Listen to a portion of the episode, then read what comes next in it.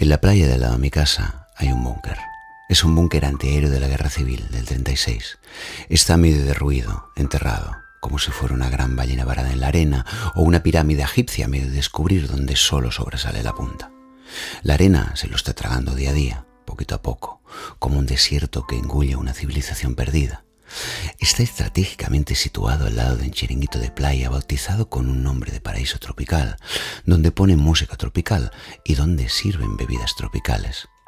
Al lado del chiringuito hay también una pequeña palmera de vivero nueva a estrenar de este año que refuerza esta estampa tropical en el corazón del Mediterráneo y todo envilecido con luces de colores puestas en un modo aleatorio. Visto desde lejos, parece un gran caleidoscopio gigante de música y color Nadie lo ve. Solo lo ven los niños. Lo ven porque es su atracción favorita.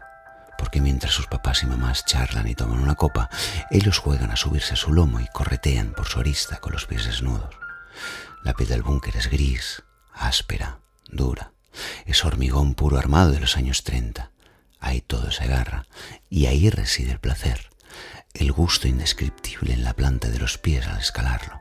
Y los niños lo saben y lo disfrutan y lo trepan y se ponen en la punta a dar saltos a ver quién llega más lejos y al rato juegan a mantener el equilibrio o hacer competiciones y descubrir quién aguanta más tiempo arriba sin ser destronado.